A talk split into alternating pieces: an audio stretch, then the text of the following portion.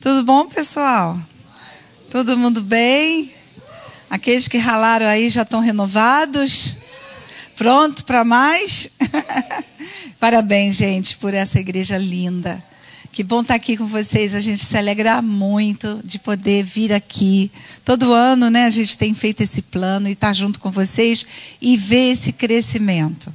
Não só do espaço físico, é, que vocês estão é, adquirindo, mas crescimento da igreja.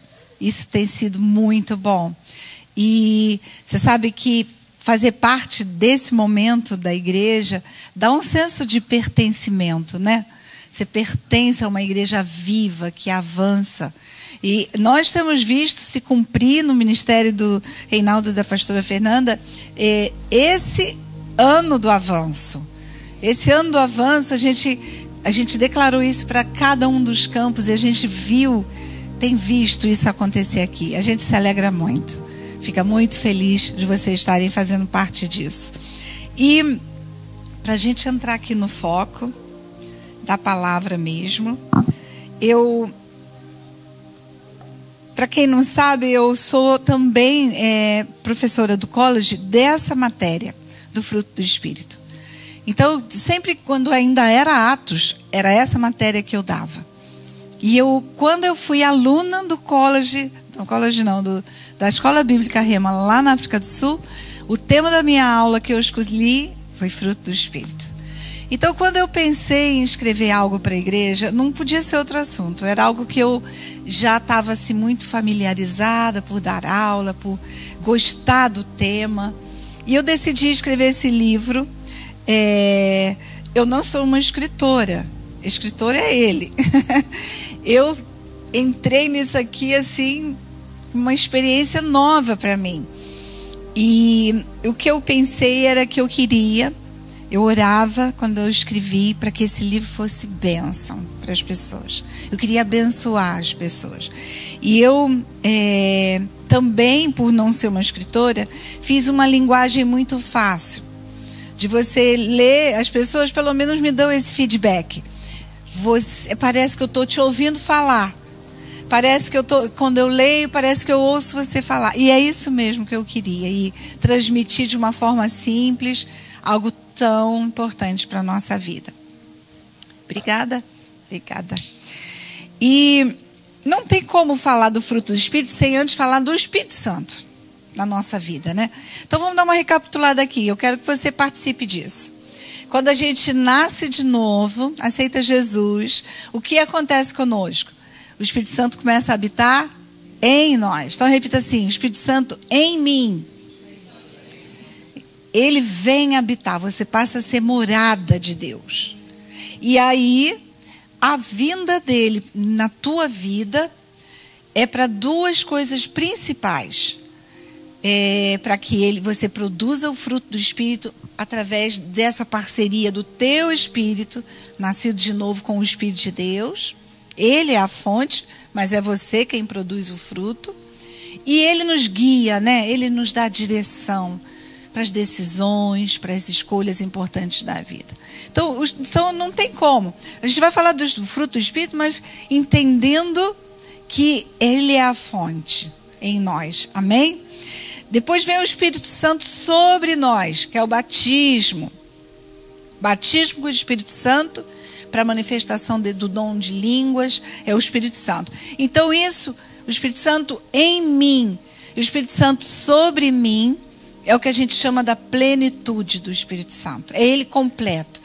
É direito seu ter o Espírito Santo pleno na tua vida em você e sobre você, para você produzir fruto e receber os dons do Espírito Santo.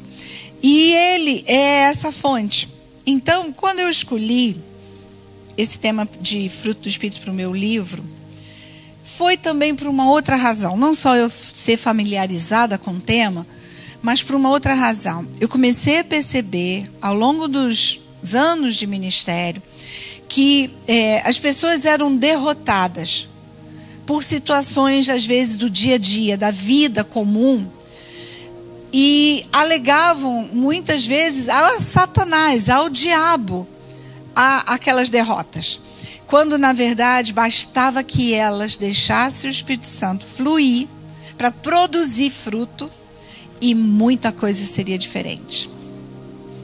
E eu percebi que isso era uma necessidade da igreja, produzir fruto.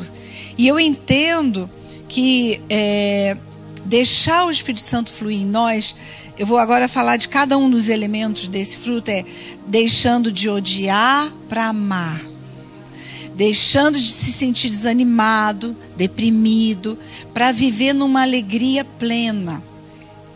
Não se preocupando com as pressões da vida, mas experimentando paz. Paz é um elemento do fruto do Espírito. Quantos não experimentam isso? Deixando de lado toda a irritação e se tornar uma pessoa paciente paciente com pessoas, paciente com a vida. Não vivendo no egocentrismo mais, mas demonstrando bondade, benignidade experimentando agora a bondade de Deus que nos segue, que nos persegue, né? Corre atrás de nós, experimentando isso de forma a poder também expressar bondade para os outros. Falta muito disso no corpo de Cristo. De, é, sendo fiel sem negligenciar compromissos e alianças.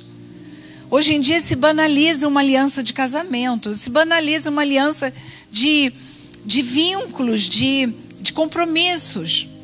Pessoas precisam ser fiéis. Não reagir com ira, mas responder com mansidão. Responder com mansidão, a, a, a palavra diz, né? Acolher a palavra com mansidão, mas também responder às, às demandas da vida com mansidão. E finalmente não viver descontroladamente que é o que a gente às vezes vê pessoas vivendo, não tendo domínio próprio lá no dia a dia da vida prática. Então, quanta coisa seria diferente se você olhasse e visse produção de fruto na vida das pessoas. E Deus quer, Deus quer que você permaneça firme nesse propósito de deixar o Espírito Santo produzir fruto em você. Ele quer isso. Ele quer que você desfrute essa vida com a alegria, com a paz, com a paz, com, com a bondade, fluindo plenamente. É vontade de Deus. Aqui em Hebreus 6, os dois versículos 18 e 19, diz assim: Tenhamos forte alento para tomar posse da esperança que nos foi proposta. Temos por esta esperança por âncora da alma, segura, firme e que entra no santuário que fica atrás. Então há alguma coisa que nos dá essa firmeza, como uma âncora, que você lança para não viver batido, né, como um barco a todo lugar. É uma, uma coisa que nos torna firmes, seguros. Deus quer isso. Que você não perca a esperança de ter uma vida abençoada. Diga assim: é direito meu ter a vida abençoada que Deus já me deu. Amém?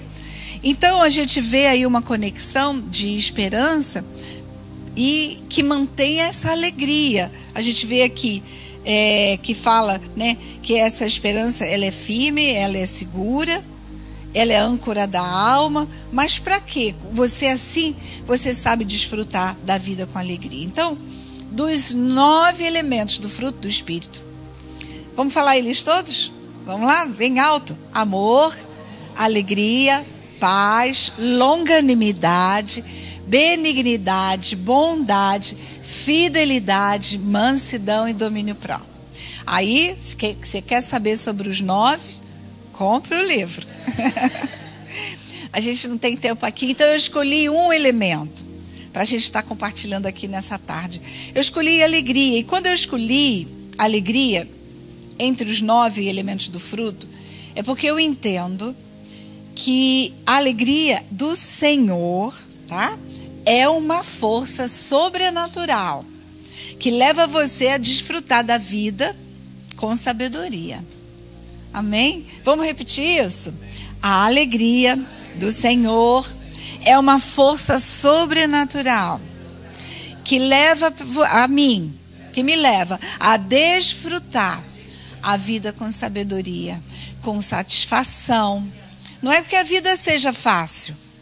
Não é que você vai viver sem problemas, mas você vai ter sabedoria para lidar né, com as lutas da vida. É, Neemias, lá 8, 10, diz assim: portanto, não fiquem tristes, porque a alegria do Senhor é a força de vocês. Então, esse conceito de que a alegria é uma força, quando você tem esse entendimento, você não abre mão dela na hora da luta.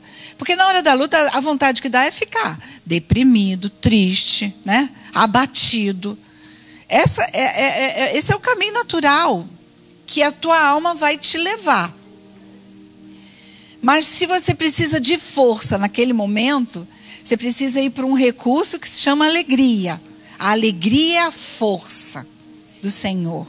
Alegria é a força. E quando eu falo de alegria, eu não estou dizendo aquela alegria passageira de quando você sai de férias, né? Quem aqui fala assim, aleluia para mim? Quando você vai no shopping, mulheres, outlet. Aquela coisa boa, assim, né? De alegria. Isso é passageiro. Isso, isso não tem fundamento, né? A gente não está falando desse tipo de alegria. A gente está falando de uma alegria de aproveitar a vida comum do seu dia a dia, levar filhos para a escola, trabalhar, fazer hora extra. Alguém me fala mais aí das suas demandas, né? Vim aqui ralar na igreja. Coisas da, do dia a dia. Quer dizer, eu, eu, eu preciso, no meu dia a dia, sair da condição de estresse, preocupação e medo para entrar no sobrenatural de uma alegria. Porque senão eu vou ser igualzinha a qualquer outra pessoa do mundo. E aquele que é o Espírito Santo que habita em mim está aqui é como se fosse um puxadinho que ele fez, não é uma morada. Então eu tenho no meu coração preocupação, medo e estresse e fiz um puxadinho aqui para o Espírito Santo. De vez em quando me dá uma alegriazinha assim no louvor, quando canto uma música alegre. Não, não, não, não. Não é. Um segredo para você aproveitar a vida em plena alegria Aí eu vou falar desse motivo, né, de você é, encontrar motivos para ser grato. Então a gente vai falar aqui que a palavra-chave para manter a sua alegria em alta é ter gratidão no seu coração. Ter um espírito sempre de dar graças. Senhor, eu te dou graças. Ah, mas eu estou passando por dias difíceis. Mas eu te dou graças. Eu te agradeço, porque eu não sei o que, que tu estás fazendo aí no céu, mas tu estás movendo anjos a meu favor, né, abrindo, tocando corações de pessoas. Então eu sei que eu posso manter a minha alegria porque o Senhor está comigo. E isso é a força e que começa por um coração grato. Um coração que murmura, um coração que só reclama, reclama de Deus, reclama da vida, reclama das pessoas, não conquista nada. Mas um coração grato, e grato antecipadamente. É muito fácil a gente agradecer depois que já recebeu. Mas já agradecer com aquela expectativa de que Deus está fazendo algo, isso move o sobrenatural de Deus. Então, mesmo diante dos desafios difíceis, não perca a oportunidade de ter uma atitude certa apreciando a vida, sendo grato pelas coisas que você já possui, pelas que você crê que vai receber. Então comece assim. E João 10, 10 diz: né, Eu vim para que tenham vida e a tenham em abundância. Então não é. A nossa vida não, não se resume à vida eterna no céu, aonde a alegria vai ser plena, com certeza. Mas a nossa vida aqui, onde nós reinamos em vida, ela é uma vida abundante, a vida do próprio Deus, é Zoe. E você não pode ter Zoe e viver na falta de Zoe. Zoe, ela é essa vida que, que é abrangente, traz essa alegria junto. Então, isso Jesus veio para te dar. Eu não posso acreditar que um crente, nascido de novo, não tenha alegria. Porque a Bíblia chega a dizer assim: né, nós temos a alegria da nossa salvação. É o mínimo. que você tem que ser grato pela salvação. Você tem muitos motivos para ser grato a Deus e ter essa alegria é, e desfrutar da vida, essa alegria completa. Então, tudo que nós fazemos deve ser para a glória de Deus. Esse é o propósito da sua vida: glorificar Jesus. Aonde você está, você não precisa glorificar Jesus aqui em cima. Você pode glorificar Jesus lá na sua casa, lá no seu trabalho. É lá que eu nem nenhum dos pastores podemos chegar, mas você está lá. Então Deus quer que você é, desfrute desse é, do que Deus tem para você, porque isso se chama propósito. Deus tem propósito com o lugar aonde você está, com a forma que você vive, com a sua família. Deus tem propósito. Então a sua motivação de fazer as coisas é o que determina a sua alegria em desfrutar a vida, né? Então, se você só trabalha para receber o seu salário no fim do mês, né? Você não vai conseguir se alegrar nisso, no seu trabalho. Mas se você entender que lá no seu trabalho você pode ser usado para servir a Deus, para revelar Jesus, para ser luz do mundo, sal da terra, você vai encontrar propósito. E isso vai trazer alegria de trabalhar. Você entendeu como é que faz uma diferença? Você fala assim: ah, eu não gosto daquele trabalho, é só por causa do salário. Transforma essa mentalidade e entenda que Deus te colocou num lugar com um propósito e que é para revelar Jesus através da sua vida, porque esse mundo não vê outro Jesus a não ser através de nós. Então você está lá para isso. E isso vai trazer uma alegria. Uau, hoje eu vou sair de casa não para ganhar a diária do dia, né, lá do trabalho, eu vou para revelar Jesus.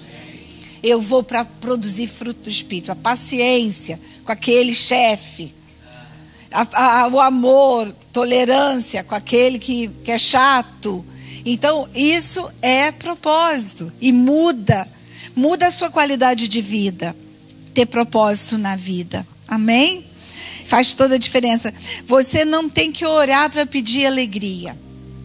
Assim como também você não precisa orar por nenhum dos outros elementos. Senhor, me dá mais paciência. Senhor, me dá mais bondade. Você já possui. Então você pode repetir comigo assim: Eu já possuo a alegria do Senhor dentro de mim. Amém? Você já possui o amor, o amor ágape, você já possui tudo aquilo que Deus é. A natureza dele agora está em você. Então não perca tempo orando por algo que você já possui. ah, eu estou orando por mais paciência. Eu preciso ser. Não, você já tem. Pode ser que você não use a paciência que você já tem, mas você já tem. E há algo que libera alegria. Eu falei um pouquinho dela agora antes, um pouquinho. Algo que libera a alegria é a esperança. É, não que ele tomara que aconteça. Ah, eu estou aqui, tomara que tudo dê certo. Não, não. A alegria ligada à esperança é no Elpis, uma expectativa alegre de que algo bom vai acontecer. Então eu tenho uma confiança tamanha, que é fé, de que Deus tem sempre algo bom para mim e isso me dá alegria. Então você entendeu que aí a alegria e a esperança estão sempre juntas? Elas estão, estão sempre juntas. E você pode falar é, alguma coisa do tipo assim: ah, mas eu não tenho motivos para ter esperança de nada. A minha vida, eu, meu, quando eu projeto a minha vida, eu não vejo grandes coisas. Comece a ver começa a se imaginar vencedor. É aquele que supera, aquele que avança e comece a ter essa expectativa no seu coração. E aí eu faço minha, uma pergunta a vocês nessa tarde. O que que você tem esperado da vida? Qual é essa expectativa alegre que você tem tido?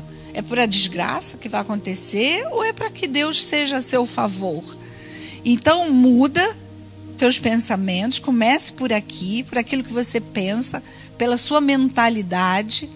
faz um, uma, uma virada de chave, não se, seja, não se veja como vítima, mas como vencedor, porque Deus já te vê assim. E isso vai trazer uma esperança, que é esse fundamento da vida de fé. A, a esperança, ela está ligada à vida de fé. Eu vou ler para você Romanos 5, versículo 2 e 3, depois o versículo 5. Foi Cristo quem nos deu, por meio da nossa fé, esta vida na graça de Deus. E agora continuamos firmes nessa graça. E nos alegramos na esperança. Olha que lindo! De participar da glória de Deus.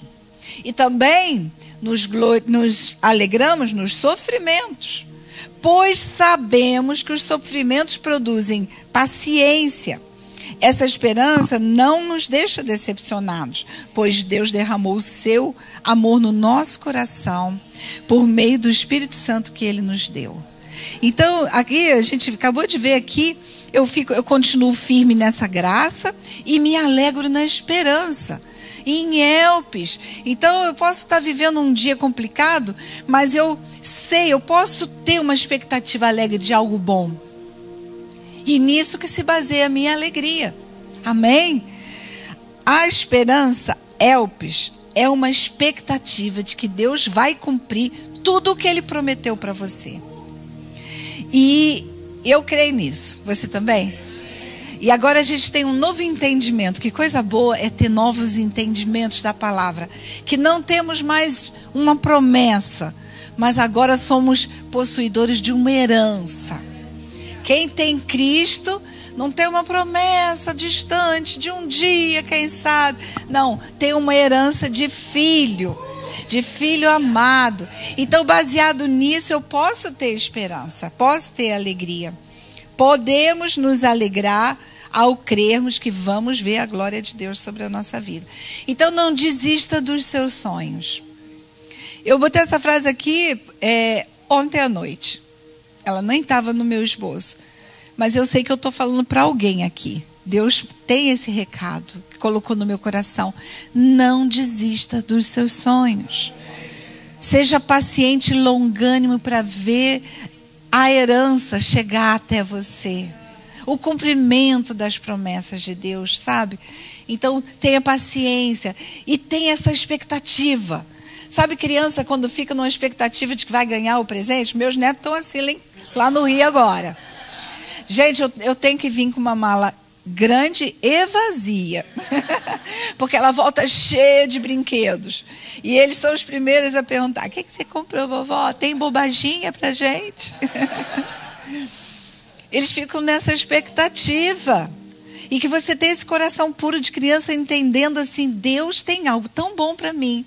E eu não posso olhar para a vida e não ter alegria de viver. Falta em mim propósito. É, você teve uma perda, ou de uma pessoa, ou de um relacionamento, ou de um trabalho. Deus tem grandes coisas para você ainda. Isso não é o ponto final, o fim da sua história. Deus tem grandes coisas para você. Você entende que felicidade não é quando tudo vai bem. Porque isso seria uma ilusão, pregar um evangelho assim, que as coisas sempre seriam tudo bem. É, o maior dos apóstolos, o apóstolo Paulo, eu creio que ele é um homem de Deus. Vocês também? Hum. Pois é, mas ele só conta a história de naufrágio, perseguição, apedrejamento, saiu pela janela pendurado, e, e, perseguiram, não deixaram entrar. Então a vida não foi boa para ele. E ele estava no centro da vontade de Deus. Então a gente, felicidade não é quando tudo vai bem. Felicidade é quando a alegria está dentro de você, sempre, como resultado de um Espírito Santo que produz isso em você. Você pode se alegrar diante dos problemas porque sabe que Deus fará algo bom em você e a seu favor. Por isso o apóstolo Paulo diz, né? Alegre-se sempre. Porque senão seria muito cruel, né? a gente ter que se alegrar porque está vivendo coisas difíceis. Não, eu estou aqui vivendo dias difíceis, mas eu aprendi a viver contente em toda e qualquer situação, porque eu sei que Deus está comigo. Amém? Ele disse também ao apóstolo Paulo: sabemos que todas as coisas cooperam para aqueles né, que amam a Jesus, aqueles que amam a Deus e são chamados segundo o seu propósito é, é demais você estar tá, assim, entendendo que Deus tem um propósito. Então eu sei que as coisas podem não estar tá indo bem, mas estão cooperando para o meu bem. Ah, elas estão. Lá na frente, tudo vai fazer sentido. A gente às vezes pensa assim: como é que isso aqui vai desenrolar? Deus é especialista. Ele é especialista em desenrolar coisas, em transformar o mal em bem a seu favor. E que você possa ter essa expectativa, porque isso mantém a sua alegria em alta. E o diabo não vai vencer você se você tiver uma, uma atitude positiva de alegria, gratidão, fé no teu coração. Talvez você esteja pensando assim, é, pastora, mas você não sabe o que, que eu estou passando. Você não sabe o meu problema. Pois é, o que eu, eu talvez não saiba mesmo. Eu não tenho como saber. Mas o que eu quero nessa tarde não é trazer um evangelho, né, é, Disney World para você, mas é tra trazer para você uma mentalidade de vencedor e não vítima. Você saia dessa, dessa condição. Que você possa nessa tarde é, se ver como vencedor, porque é assim que Deus te vê. É, o problema é que às vezes muitas pessoas elas dão mais ouvido a tantas outras vozes e não a voz de Deus através da palavra. A gente fala aqui, mas você chega lá fora, você ouve alguém que diz assim: a vida é assim mesmo, é cheia de problemas e você não vai fugir dos seus. Encare eles, é, viva eles. E você começa a falar, poxa vida, você dá mais ouvido a outras vozes. Então, deixa Deus falar o seu coração nessa tarde. Deixa ele fluir a alegria, essa força sobrenatural que há em você. Ele já te equipou, já te capacitou a produzir tudo o que você precisa para ser feliz. Você precisa de domínio próprio para lidar com os impulsos das, nas relações interpessoais, nas compulsões, seja o que for, você já está capacitado. Você precisa de ser fiel, de ser compromissado, você já está capacitado. Seja, deixa Deus é, revelar isso a você nessa tarde. É Ele que determina seu valor. E ele, o teu valor é o preço do filho amado dele. O teu valor é Jesus na cruz. Ele deu o filho para isso, para que agora você se sinta, se sinta não, creia que é amado, aceito, perdoado, justificado, curado, abençoado. Ele vê, deu o filho para isso. Então, cada vez que você produz esses elementos do fruto do espírito, sendo amoroso, paciente, pacificador, bondoso, generoso, fiel, manso, com controle, você derrota Satanás. Lembra que lá no início eu disse assim? Muitas pessoas deixam de vencer suas lutas porque não produzem fruto. Quando você produz fruto do Espírito, você derrota Satanás. Os planos dele. Amém? Então, é, é preciso que você seja intencional nisso. Não fale assim, ah, se eu tivesse um trabalho melhor, eu ia ser mais alegre.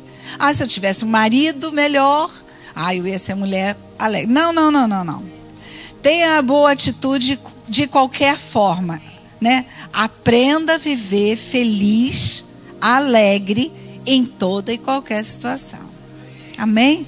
Tenha dessa decisão Seja intencional em ser grato por cada dia como um presente de Deus. Seja grato por essa igreja na sua vida. Sabe? Que aqui você é alimentado, aqui você cresce. Então, igreja perfeita não existe, a gente ouviu isso ontem aqui. Pessoas são imperfeitas, mas glória a Deus. Eu te agradeço porque nesse lugar eu tenho entendido a revelação do teu grande amor, da tua graça. E eu amo isso, sabe? De falar da, do fruto do Espírito, porque eu já vi pessoas transformadas, famílias transformadas, simplesmente porque deixaram fluir o Espírito Santo na vida delas. É, ser feliz começa com uma mudança para começar na maneira de você pensar, né? Aqui, essa mentalidade. Então, foque sua mente no que está no alto, né? Olhe para Jesus, o autor e consumador da sua fé. Olha para Ele, não para as coisas, não para as pessoas. Olhe para Jesus. Olhar para Jesus é olhar para a palavra. Foque seu olhar na palavra e mantenha essa firmeza, esse propósito, essa decisão, essa intenção de deixar o Espírito Santo fluir na sua vida. Amém? Amém. Eu queria que você ficasse de pé. Eu quero fazer uma confissão de pé. De fé. De pé não. De fé. É, uma confissão de pé e em pé, de fé. É, fez uma confusão danada.